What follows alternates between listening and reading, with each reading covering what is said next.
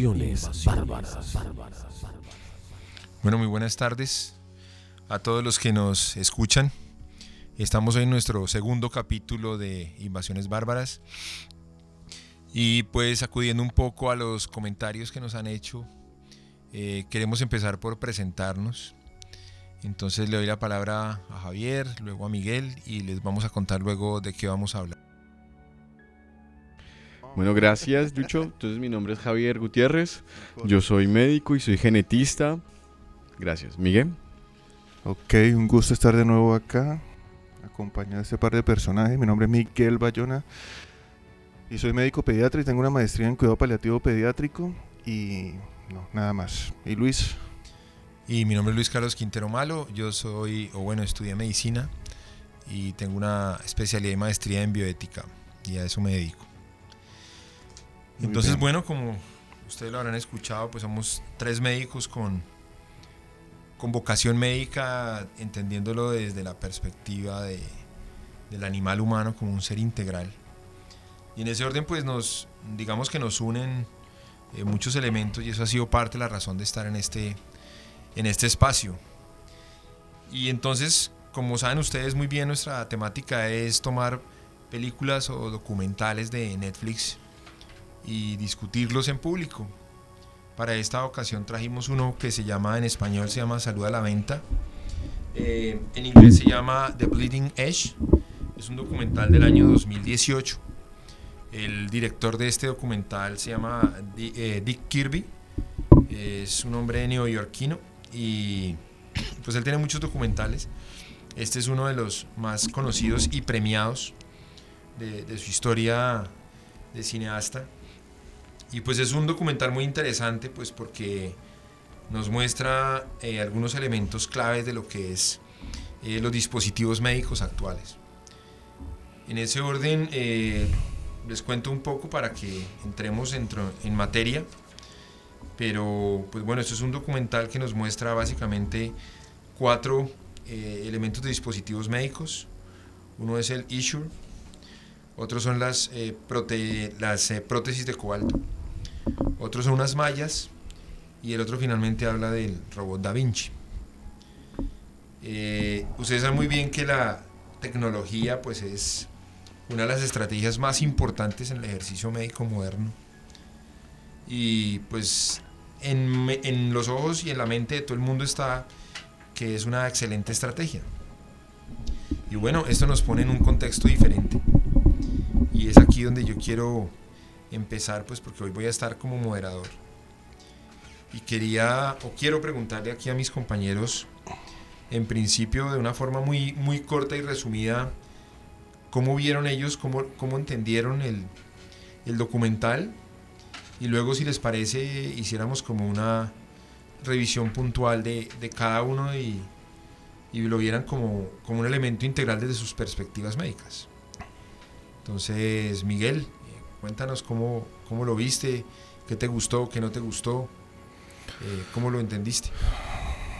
Pues un documental bastante duro, un documental que está centrado en los pacientes y en su experiencia con cada uno de estos dispositivos.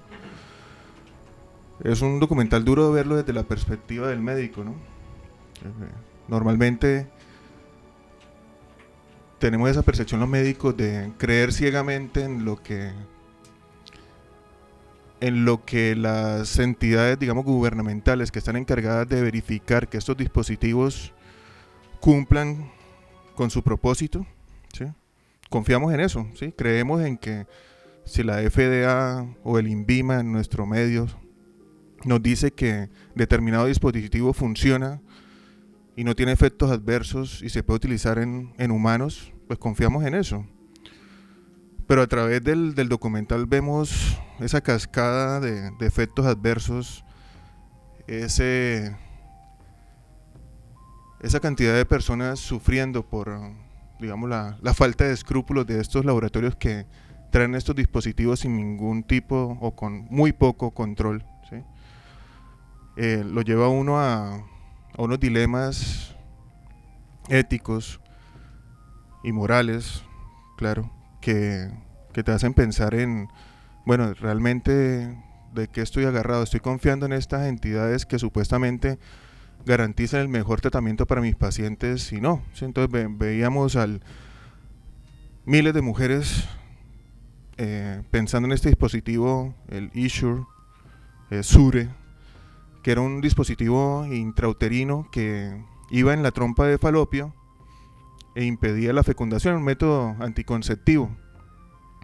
Y comienzan las mujeres a usarlo y comienzan a tener efectos adversos gravísimos, menos la, menos la, la- la anticoncepción. ¿sí? Entonces comienzan a tener problemas autoinmunes, dolor crónico intenso, fiebres, y prácticamente son vidas destruidas a través de este, de este dispositivo. Entonces, sí, es, es muy complicado. Javier quiere apoyar esta idea o, No, o refutarla, perdón. Trompa de falopio. Sí. ¿Qué es la trompa de falopio? ¿Quieres que te diga qué es la trompa de falopio? Estamos hablando del sistema reproductivo femenino. Entonces está el útero, que es el, digamos, la parte principal del sistema reproductor femenino, y están las trompas, que son los tubos que llevan, que permiten que, que el óvulo viaje desde el ovario hasta el útero para que en caso de que llegue un espermatozoide haya la fecundación. Entonces este dispositivo lo que hacía era entrar en esa trompa, que es como el caminito habitual del, del- del- del óvulo hacia el, hacia el útero, para que no, no pudiera llegar y, y fecundarse. Podríamos decir que la trompa de falopio es el sistema de metro entre el óvulo y el útero. Sí, podríamos decir. Sí, es, la vía por la que se conectan. Ujú. Sí. Entonces eso, ese, ese dispositivo actúa de esa forma y lo que nos comienza a mostrar el, el- el documental, que está, es una crítica así durísima a todo lo que es la FDA, que es el, el sistema, digamos, de, de seguridad y de control de calidad de todo lo que son, insum- en este caso, dispositivos médicos, pero medicamentos y todo lo que tenga que ver con salud en general en los Estados Unidos, es que los protocolos que ellos manejan para el control de calidad de estos dispositivos no funcionan. No tienen. No tienen, exacto. Para esos dispositivos no tienen. No tienen. Y, pero, pero es que lo interesante es que la FDA es el más importante del mundo. ¿sí? Es Del un mundo. referente a nivel mundial. Exacto, es el más importante del mundo. Y el director de la FDA o exdirector en el documental lo menciona. Él dice que para dispositivos médicos pues, no funciona realmente. Pobre. Exacto, entonces ese es, el, ese es el primer punto donde creo yo que independiente de lo técnico se puede discutir esa parte y es cómo se regulan una cantidad de elementos que obviamente no son inocuos para el ser humano, o sea, que tienen una afectación directa. ¿sí? Y eso pues ha- hace parte de todo ese proceso de industrialización médica. ¿sí? Porque eso es una industria de 400 billones de dólares, eso está mencionado en el documental. Eso puede ser el PDI de un país pequeño. Claro, entonces, de hecho, el- los medicamentos no son tan, digamos, no generan tanto ingreso como los dispositivos médicos. Y hoy tenemos dispositivos médicos en muchas cosas, Mm. En cardiovascular, en ortopedia, eh, bueno, en, en, en ginecobstetricia. Entonces, el, creo que el- el- el- la discusión está dirigida como hacia eso, es, es la implicación económica alrededor de, de una condición de la salud humana, ¿sí? En un- buscando un beneficio, seguimos algo negativo. Recuerden que hasta un 70% de las complicaciones de los pacientes son por razones médicas. No porque los médicos produzcan la lesión, sino por el proceso de atención médica. ¿sí? Porque eso quiero que quede claro, no es por negligencia. O por dolo. No, no, no es porque uno quiera dañar a la gente, es que parte del proceso es eso, o sea, la cirugía, los instrumentos, los elementos, las punciones, todas esas cosas. Entonces, eso es parte del ejercicio alopático. Entonces, por eso es tan importante, y, y Miguel lo mencionaba, es, es lo que uno siente como médico, decir, miércoles, yo que pensaba que con esto iba a ayudar, pero pues no es tan ayudar. Entonces ahí es donde yo creo que va la discusión y Javi, ¿qué nos, ¿cómo lo viste? Pues nada, yo creo que el realmente como que va a muchos niveles, ¿no? O sea, en términos de, en- y hablando pues del documental, es cómo lo ven los pacientes, cómo lo ven los médicos, cómo lo ven quienes aprueban, quienes lo ven, cómo, perdón, cómo lo ven quienes han estado en ese proceso de aprobación y cómo lo ve el gobierno. Y a la larga es como de, a la, es quién está, quién resulta realmente perjudicado por esto. Y realmente el que resulta perjudicado es el que lo usa, el usuario final, o sea, el paciente. El paciente. ¿ya? Entonces, eh, y de ahí resultan muchísimas preguntas y muchas, de hecho, mu- como de, de- de lo que va a traer la discusión, y es, uno cree que está haciendo lo mejor por sus pacientes, uno cree que este tratamiento o este dispositivo es lo mejor para, para un determinado tratamiento. Eh, y resulta que no. Entonces resulta que uno actúa o las cosas pasan, pasan cosas sin querer del médico, ¿sí? Pero ¿qué pasa también cuando yo sé, o sea, cuando el médico sabe que eso no está tan chévere de poner? O, Ah, que, o sí. cuando yo de entrada me entero que es que, oiga, hay estudios que han mostrado que puede causar estos efectos adversos, por ejemplo. Ahí lo mencioné en el documental, ¿no? Hubo un momento en que decía un, un visitador médico que le decía, que hablaba Mm. con un médico y decía, bueno, tú, tú, tú tienes dispositivos como chéveres, como que funcionan, pero como que no estás ahí colaborando mucho de la parte económica, Claro. entonces pues no te puedo colaborar con tu, con tu equipo y voy a seguir trabajando con el de la competencia que sí me remunera. Que me remu- exacto, que me renta más. Sin embargo, el, te- el cuento va a... Yo sé que lo que estoy haciendo no está bien, pero me renta. Y es una discusión que de hecho tuvimos hace poquito con Juan, perdón, con Luis, que le contaba de un de una experiencia que tuve con unos estudiantes. ¿no? Como de, ¿te acuerdas que te contaba Sí. de yo hago lo que me conviene a mí como médico y lo que me conviene es en términos económicos. ¿Mm? No en términos de Entonces, pacientes. Tú lo estás poniendo en un contexto de una discusión ética y entonces tienes que volverte a cuál es la función médica. Y la función médica pues es velar por el bienestar de las personas. ¿sí? Claro, pero entonces en ese momento yo le dije a esta persona, usted no debería estudiar medicina. Y creo que tú me dijiste, eh, yo creo que tú no tenías que decirle eso. Yo también se lo dije, sí. no, como que, no, yo le dije a esa Yo sí persona, creo que creo sí. que si quieres rentar, o sea, quieres ganar dinero, puedes hacerlo en la medicina, obviamente, pero no de esa forma. Al menos procura hacerlo éticamente, ¿no? Que hay forma, sí, ¿no? No vamos a decir que tampoco pueda ser un- una profesión que no sea bien remunerada, pero ya cuando llega la, la avaricia de por medio, que es lo que nos muestra el documental, ¿no? O sea que estamos hablando de billones de dólares. De Es una- billete. Es, una- es una industria gigante, Pero ser más mucho, fuerte que la de los medicamentos. Y estamos hablando de, de gente sin escrúpulos, ¿no? O sea, que, que sacrifican la salud de miles de personas por, por su interés. Ahí decían que, por ejemplo, lo, lo que podía, digamos, colocando en contexto, lo que, lo que podían recibir ellos de ventas eran, no sé, 100 billones de dólares. Y lo que podían tener que pagar en, en demandas eran 10. ¿Sí? Entonces, pues sí, sigue siendo un negocio y... y- Sigue siendo rentable. Imagina- pero imagina, 100 billones de dólares, 400 billones de dólares, para mí, si yo lo pongo en términos de eso, realmente no sé cómo, cómo interpretarlos, como lo, lo que hablábamos el otro día. ¿Qué, ¿Cuántos son 100 billones de dólares? O sea, ¿Qué significan 100 billones de dólares? Lo que les decía es el, el Producto Interno Bruto de un país pequeño. O sea, ¿qué se puede hacer con 100, millones de, 100 billones de dólares? Eso es mucha plata. Eso no cabe en una calculadora. Sí, bueno, no, una de las, de las viejitas. Ni en nuestra mente. No, en la vida. Sí, eso es mucho dinero. Es Entonces, plata. por eso te digo, entonces todo se, se está colocando dentro de una, desde una perspectiva ética. Entonces, el llamado sería quién interviene dentro de este proceso ético de ejercicio correcto médico.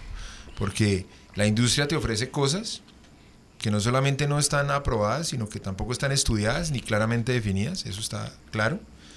Segundo, te encarece los servicios de salud, o sea, te los vuelve más costosos.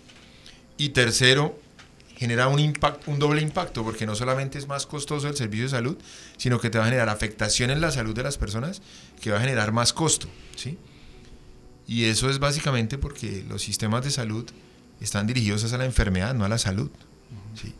Y esa sería la discusión a través de lo que tú estás planteando, de lo que tú viste o hablaste con el estudiante. Y es, los médicos nos volvemos facturadores y, y dependemos de la enfermedad. O sea, nos conviene que la gente esté enferma. Tal vez no con dolo, pero sí con la intención de que si no hay enfermos, pues no puedo ejercer mi profesión. De que renten. O sea que en ese orden estaríamos en la misma línea que está la FDA y en la misma línea que están los productores de, de elementos y insumos y de medicamentos y dispositivos. Entonces, ¿cómo fracturar ese proceso? ¿Cómo ven ustedes, cómo podría uno, eh, viendo esto que pasa, y Miguel lo dijo empe- empezando la reunión, dijo que había que escuchar a los pacientes, eso es una estrategia, pero ¿cómo verían ustedes el ejercicio de interferencia dentro de este proceso malévolo claramente definido? ¿Cómo lo verían? ¿Cómo verían ustedes una intervención para decir, oiga, eh, ¿cómo puedo yo romper con ese círculo? Porque estamos metidos dentro del círculo. Ahí lo que decían en el documental, que lo que más les preocupaba, era que definitivamente la industria se había tomado la FDA, ¿sí? Y entonces ahí mostraban que en los últimos 10, 15, 20 años, todos los que habían sido presidentes de la FDA, después eran presidentes de 2, 3 y 10 De 12. eh, sí. farma- farmacéuticas y de estos Sí, dispositivos. así es. Entonces, ellos están legislando para sus dueños posteriores. Entonces, un negocio redondo para ellos y, y repito, sin ningún tipo de escrúpulo. Entonces, lo importante sería cortar esa cadena, pero como estamos hablando de tanto dinero, eh, ahí es donde está el problema realmente grande y gordo, porque es- termina la gente corrompiéndose por esa por esa misma ese mismo mecanismo. ¿no? O sea que estás diciendo que las- la salud es un negocio, pero que se ejerce a través de la enfermedad. O sea, te venden una idea que nunca vas a conseguir, ¿cierto? Ah, O sea, sí. te venden la idea que tienes que ser saludable, pero nunca lo vas a conseguir. Y juegan a través del ejercicio de la enfermedad, ¿sí? ¿Lo ven de esa, de esa manera? Qué fuerte, sí. Claro, eso es lo que propone Luis, me la... acabas de iluminar. No, sí. Sí, pero es que es... Bien. Y es, lo, y es lo que te hacen, lo que sí. te hacen ver y lo que te hacen creer. Claro, mira, hay una cosa muy bacana con el, por ejemplo, con el sistema, los sistemas, el sistema cubano, ¿no? Que ha Sí. sido muy famoso en esos términos, por Sí, que es ejemplo, promoción y prevención. exactamente, buscar prevención y promoción y partir desde ahí. Y de hecho, ya hablando también en términos de plata o dinero, es eh, hay compañías que se dedican a eso, hacer prevención y promoción y ofrecerle eso a países como el nuestro con unos unas estrategias específicas para ejercer promoción y prevención. Punto. Entonces le dicen, vea, nosotros vamos a, hacer una estrategia en esta parte de la ciudad y vamos a coger tantas cuadras y vamos a, organizar nuestra propuesta de prevención y promoción y vamos a pasar casa por casa preguntando y haciendo, ¿usted qué tiene? ¿Qué le pasa? ¿Cómo está? Y es igualmente rentable, pero, o más incluso. La vuelta es nosotros como país, incluso como gremio, nunca nos hemos preocupado. Lo que dice Lucho, en serio me ilumina en términos de que nosotros vivimos, o sea, básicamente como chulos, ¿no? Poquito, ¿no? Claro. Marica, si está el, el enfermito, cójalo y, y manténgalo. ¿no? Hace, hace unos meses salió un artículo, creo que fue en New England, no, no sé si me equivoco. Y lo que hablaba era que si, si hacemos ejercicio, si nos cuidamos en la alimentación, si le bajamos a la sal, eh, o sea, si tenemos una vida sana, que eso es más, más beneficioso que cualquier antihipertensivo. O sea, lo que sabemos los médicos de hace mucho tiempo, sí, que no necesitamos realmente tanta medicación, que si nos cuidamos y tenemos una vida sana, eso tiene más beneficio que cualquier otra que cualquier otra medida. Y ese, ese artículo no, no, no se referenció ni apareció por ningún lado porque no, Claro que no le sirve a la industria pues que se sepa que Pues porque que no lo que genera ellos un beneficio en la industria. Y no solo a la industria, perdón, sino también a los, a los intermediarios de la industria con los que ejercen o, o con los que llevan a cabo las acciones. O sea, pongámoslo en términos de nuestro adorado país. La- eh, una farmacéutica define qué tratamiento o qué medicamento se puede usar o dice, mire, usen esta pastica. Pero para que llegue el usuario final tiene que haber una aprobación y tiene que haber unos secretarios de salud departamental y municipal o nacional que lo aprueben. O sea, por cuántas, desafortunadamente, por cuántos bolsillos pasa esa aprobación. Entonces no solo la industria, es- el sistema. sí, es corrupción a todo nivel. Pues es un negocio. ¿Sí me entiende? O sea, es un negocio. Y hay que entenderlo de esa manera, es un negocio. Cuando el, el Dios del siglo XXI es el dinero. ¿sí? No hay duda de eso. O sea, y cuando el Dios es el dinero, pues hay que buscar dinero. Y todos caemos en el mismo juego. Es, Es, es- y todo se ve como un negocio. Eso es parte de lo que tu estudiante te respondía. Y de hecho muchas personas en nuestra profesión hacen especialidades y superespecialidades como un negocio. O sea, para ganar más, trabajar menos, ¿cierto? Eso es éticamente correcto, entendiendo cómo yo voy a beneficiar a menos población, porque entre más supraespecialista sea, pues menos personas beneficio. Entonces obviamente va a generar un costo adicional, pero, pero hay que entenderlo bien desde la perspectiva del servicio. Entonces, digamos que es, es como una visión. Yo, yo veo es como al médico haciendo parte dentro de ese esquema, como parte del negocio, pero el negocio es muy macro, o sea, el negocio es muy grande. Nosotros hacemos parte de un negocio mucho más grande que el mismo, que nuestro mismo negocio, si me hago entender. ¿Qué es lo que ustedes ven ahí? O sea, ahí involucran a ginecólogos, a ortopedistas, ¿cierto? En, es- en ese documental.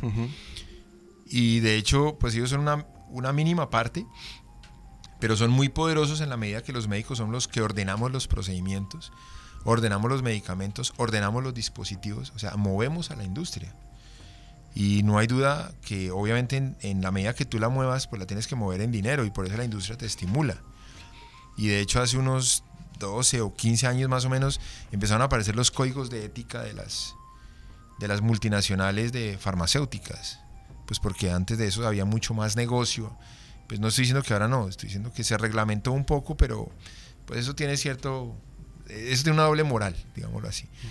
Pero funciona en ese sentido. Entonces, lo que, lo que le asalta a uno acá es que en aras de buscar, o sea, con una buena intencionalidad de mejorar a alguien con algo, ¿cierto? O evitar que alguien se embarace, o de buscar un mejor resultado de una cirugía como el Da Vinci, generamos no solamente costos, sino daños a esas personas. Entonces, por eso a mí me parece que el nombre del documental en español, que rara vez, rara vez salen buenos, pero este me gusta, ¿sí? que es el de salud a la venta, o sea, cómo, cómo afectamos la salud a través de un ejercicio económico, ¿sí? Y es lo que Miguel estaba mencionando, él mencionó, conocemos cosas tradicionales, pero no, o sea, y la manejamos de otra manera. Eh, Y otra de las cosas que me llamó bastante la atención del documental es cómo a través de una palabra que es muy poderosa y que tiene mucha fuerza últimamente, que es innovación. ¿no? Exacto. Entonces ese, ese espejismo de que, de que es lo último, es, es lo que no te puede faltar, es lo de punta, eh, lo que recién acaba de salir. Y la gente pues claramente se, pues, se agarra de eso, ¿no? o sea, están Claro. innovando. eh, son años de investigación lo que nos han llevado a que en este momento eh, dispongamos de la última tecnología para, para nuestra atención. Y, y Javier lo mencionaba, antes de empezar, lo que tú dijiste, el nombre del documental es ese, Bleeding Edge, como lo de punta, lo nuevo. Punta, lo nuevo. Mira, y con lo que ustedes acaban de mencionar, yo, yo me voy a meter un poquito en la agenda de Lucho y les quería preguntar una cosa. Y es, sí que eh, estos procesos como los están llevando eh, podridos por todos lados, eh, están realmente causando eh, consecuencias en los usuarios finales que son los pacientes. Pero yo les pregunto también, eso también está llevando a cabo desarrollo. Esa innovación también, también lleva a cabo innovación, o sea, lleva a cabo realmente, real desarrollo, o sea, investigación de punta. A ver, mira, tú lo ponías de entrada. Perdón. Sí, ¿Quieren eso- cortar? no es real. corten. ah. No, no, no, está No, bien. no, mira, por es ejemplo, mira, mira lo que hablaba el ortopedista, ¿sí? El man decía, mira, hay diferentes combinaciones. Eh, plástico, plástico, plástico, metal, eh, Cerámica. porcelana, eh, sí, cerámica, tal. Eh, no, cobalto, cobalto, o metal, metal, y es cobalto. Y es porque el cobalto tiene unas propiedades específicas que hace que sea más durable. Listo, perfecto. La malla. La malla, la malla eh, que la, la empezaron, le era para hernias, la empezaron a usar para hacer, eh, ¿cómo se llama eso? Para hacer ¿Qué? levantamientos, no sé cómo. ¿Así el- lifting? Lifting, sí, el Sí, lifting abdominal. abdominal, ¿sí? Entonces lo cambiaron, cambiaron, simplemente fue a partir de la observación y así pasa mucho en la ciencia.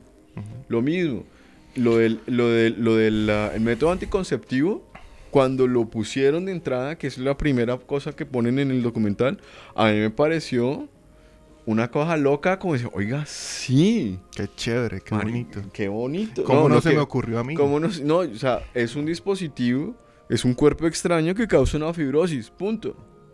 Ahora, está mal construido, o sea, tiene una ingeniería de mierda. Y resulta que si se daña, imagínense, pues ya ustedes pueden ver las consecuencias en el documental. Pero es desarrollo y es investigación a la larga. El mismo Da Vinci.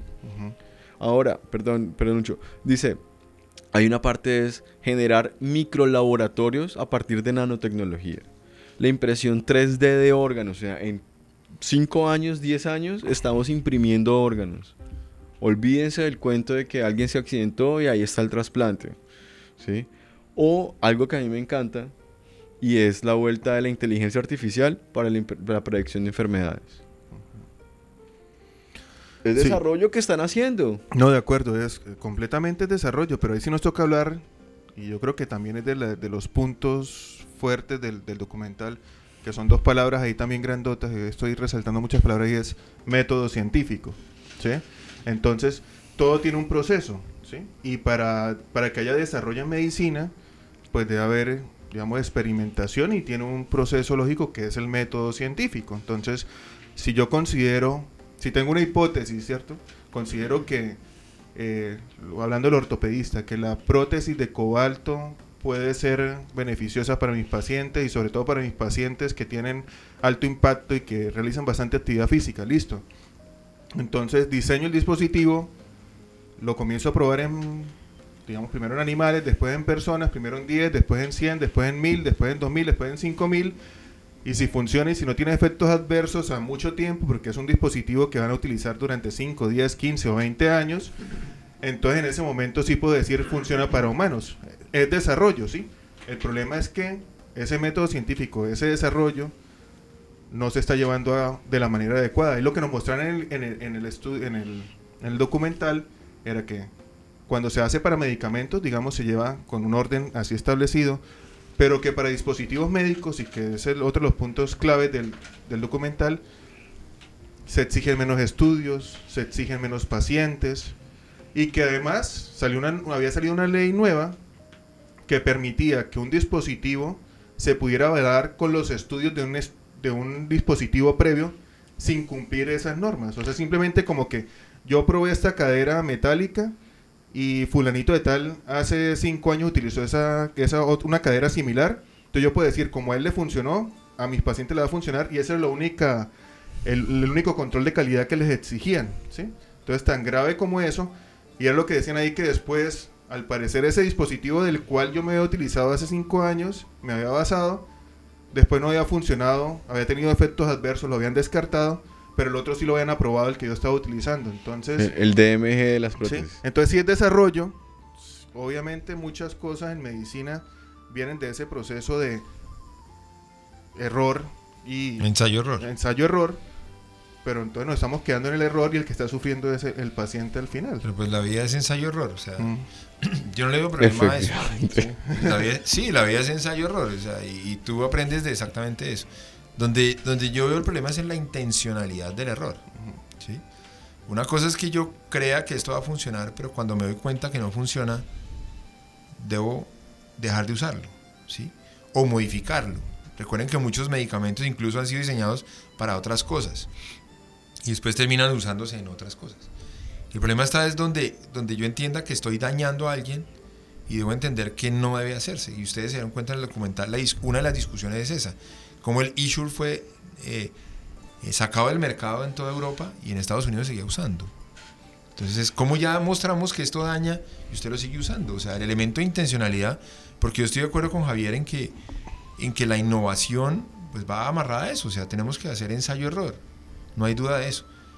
Yo- ahí, ahí sí quiero tener un, un elemento ético adicional y es que a mí sí me parece que la experimentación debería ser en humanos, solamente en humanos. Creo que No animales. no en animales. ¿Por qué? Pues porque significa que todavía nos seguimos viendo como una especie superior y eso no es correcto. Éticamente no es correcto. O sea, y bioéticamente menos. ¿sí? Si queremos experimentar un elemento nuevo en humanos, pues experimentemos en humanos. Para eso hay voluntarios. Alguien podrá exponerse al tema o no. No estoy de acuerdo con que se hagan experimentos en animales para luego sacarlos a humanos, ¿sí? Pero digamos que es como un paréntesis que valdría la pena para otra discusión chévere. Sí. Pero aquí sí quiero, y estoy totalmente de acuerdo contigo, y son las famosas curvas de aprendizaje. El problema para mí es otra palabra, y utilizando el argumento que Miguel ha tenido hoy, que son palabras, es el de incentivo, porque ellos lo mencionan ahí, el incentivo. Entonces, ¿qué incentivo es válido y qué incentivo no es válido? Para los científicos debería ser el aprendizaje, para los médicos el beneficio de los pacientes, ¿cierto? Pero para los negociantes es el dinero. Entonces ese incentivo es el que va a mover una cantidad de cosas y la industria se mueve a través de incentivos económicos, ¿sí? Que son válidos, claro que son válidos, pero porque no trata de ser pobre, ¿sí? Se trata de tener ingresos suficientes, está bien. Pero no debe ser el- la finalidad de todo esto, que es como uno lo lee y lo ve ahí, es cómo ganamos dinero, pero sin importar qué pase. O sea, hay que ganar dinero, pero sabiendo qué pasa. ¿Es, es posible ser ético, es posible hacerle beneficio al paciente y es posible lucrarse de eso. Claro, depende cómo tú coloques tu escala de valores. No sé, eh, la claro, de depende valores. de la escala de valores. Por ejemplo, mire el cuento del Da Vinci. A mí me pareció fabuloso. El Da Vinci es un robot con el cual una persona, un cirujano entrenado puede hacer microcirugías, ¿cierto? El man- Entrenado, ¿cuántas horas dijo el man? Momento, exacto. Un- un- ya, eh, vuelvo lo- bueno. El Da Vinci es un dispositivo, es un aparato para hacer microcirugía.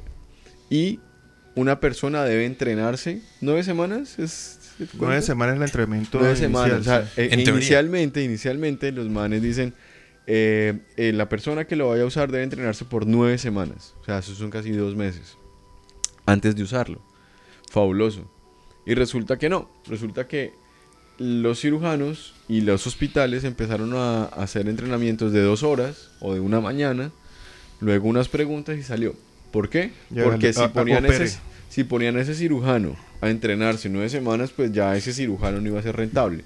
¿Es culpa del cirujano? No. ¿Es culpa del que desarrolla o de los, de los que desarrollaron Da Vinci? No, o sea, del aparato. O sea, el desarrollo es, es monstruoso. Imagínense. Hay un video de los manes eh, haciendo una sutura, una, cosiendo la. ¿Cómo se llama? La piel, la, la- La piel de una uva. de una uva. Sí. Loco. Imagínense eso haciendo microcirugías de corazón, cerrando eh, fosas ovales en los chiquitines. Los manes la hicieron, o sea, el aparato funciona, no hay nada anti, yo pensaría, no hay nada antiético en, dentro de ese aparato. Los médicos la están usando y le dijeron, marica, úsela eh, y entreneje rápido, porque necesitamos que esté haciendo cirugías ya, facturando ya. Pero Por eso. Pero es- entonces hay un middleman, hay una persona en el medio del hospital, el que contrata o el que sea, que su escala de valores está jodida y que lo obliga. Pero la tecnología funciona. Pues claro, la tecnología funciona. De hecho, la tecnología, el fuego es tecnología, ¿sí? La rueda es tecnología, o sea, la tecnología claro que funciona. Y la tecnología es indiscutible que es absolutamente necesaria y el progreso y el desarrollo es parte de eso. Por eso insisto en que el elemento es qué nos mueve a eso, ¿sí? Y creería yo que eso es como el, el mensaje importante, por lo menos para los que somos médicos, el mensaje de ese documental debe ser es qué me mueve a mí como médico, ¿sí? Porque es que el, el punto está en eso. O sea, ¿qué beneficio yo pretendo obtener?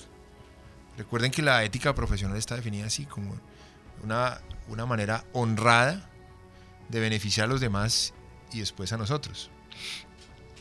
Entonces, en ese orden, creo que es como, como hacia donde se dirige la, la discusión. O sea, no, no vamos a satanizar la tecnología porque pues no es correcto y eso lo tenemos claro. De hecho, hoy tenemos cosas tecnológicas que pues son indiscutiblemente necesarias, ¿sí? Y no, pues no debemos pelear con eso, eso es otra cosa.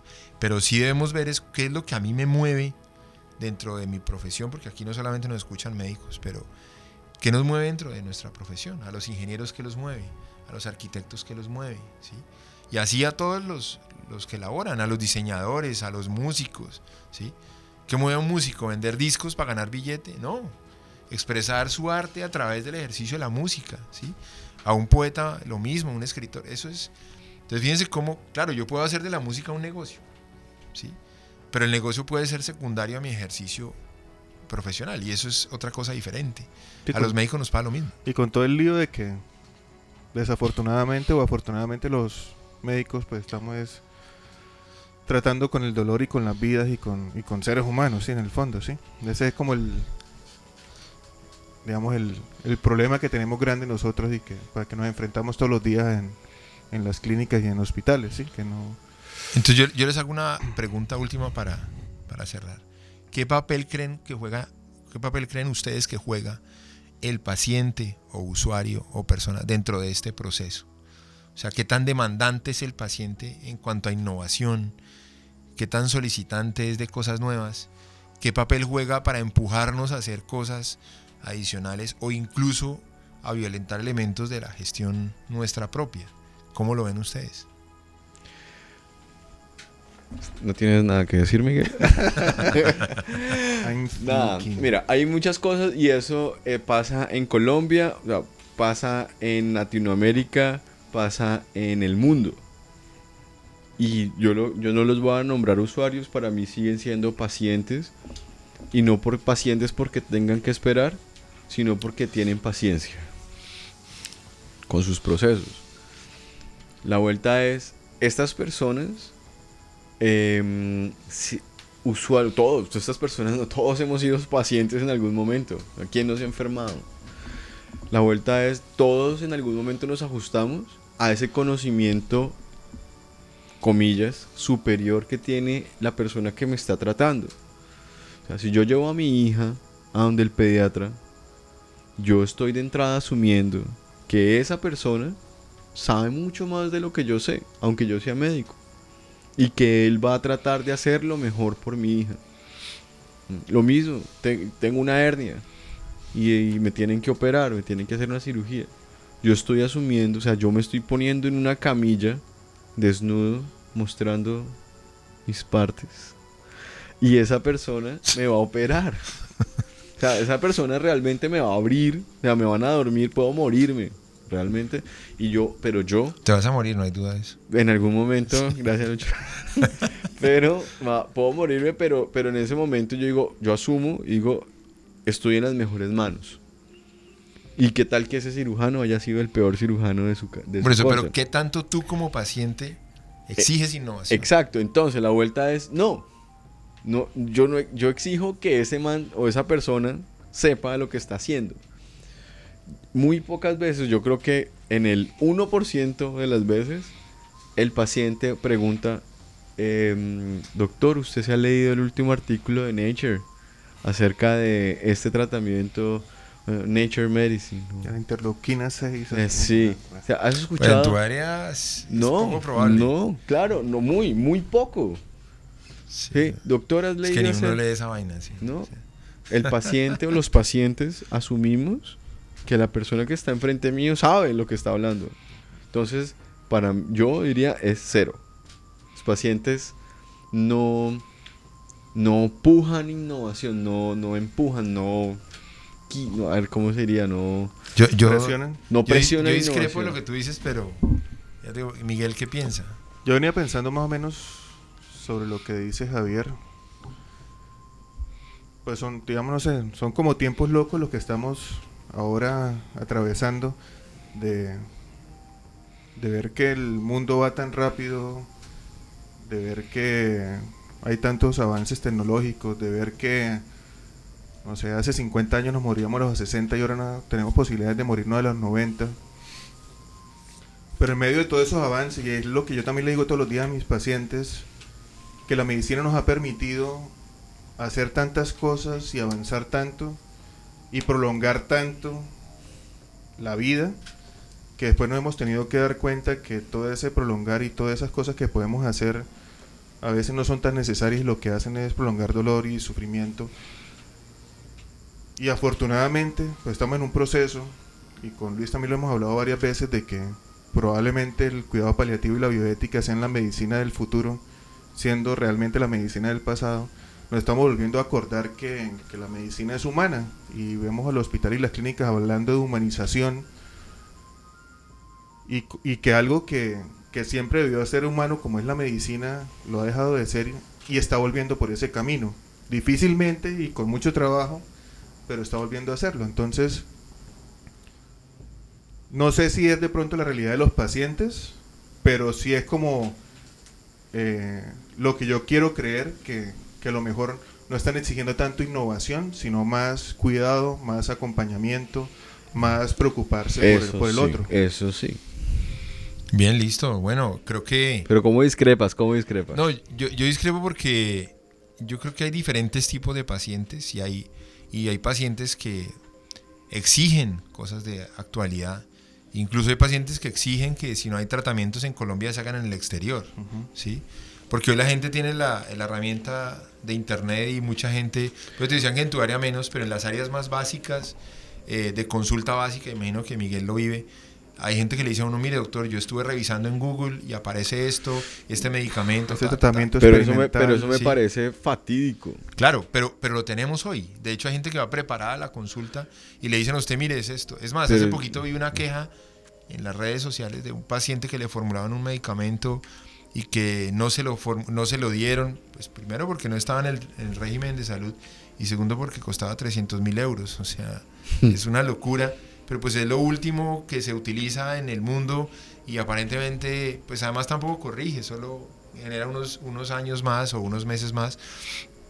No voy a entrar en esa discusión, solo es porque si hay exigencia, yo creo que si hay exigencia, algunos le dicen y no me va a hacer resonancia, doctor, y no me van a pedir la tomografía, y por qué no me piden exámenes, ¿sí? O sea, sí hay una demanda dentro de todo ese proceso, pero es ahí donde debemos ser unos neutralizadores de eso, o sea, en donde uno puede decir, mire, esto no es lo mejor para usted, y ahí sí es el- la herramienta que Miguel estaba diciendo, es el ejercicio clínico de la consulta, del hablar, del entenderse, de la confianza, de escuchar al paciente y de buscar el incentivo real nuestro que es el beneficio de las personas. Mm. ¿sí? ¿Eso tiene costos? Claro que los tiene. Y no podemos ignorar que todo tiene costo. Estar acá tiene un costo.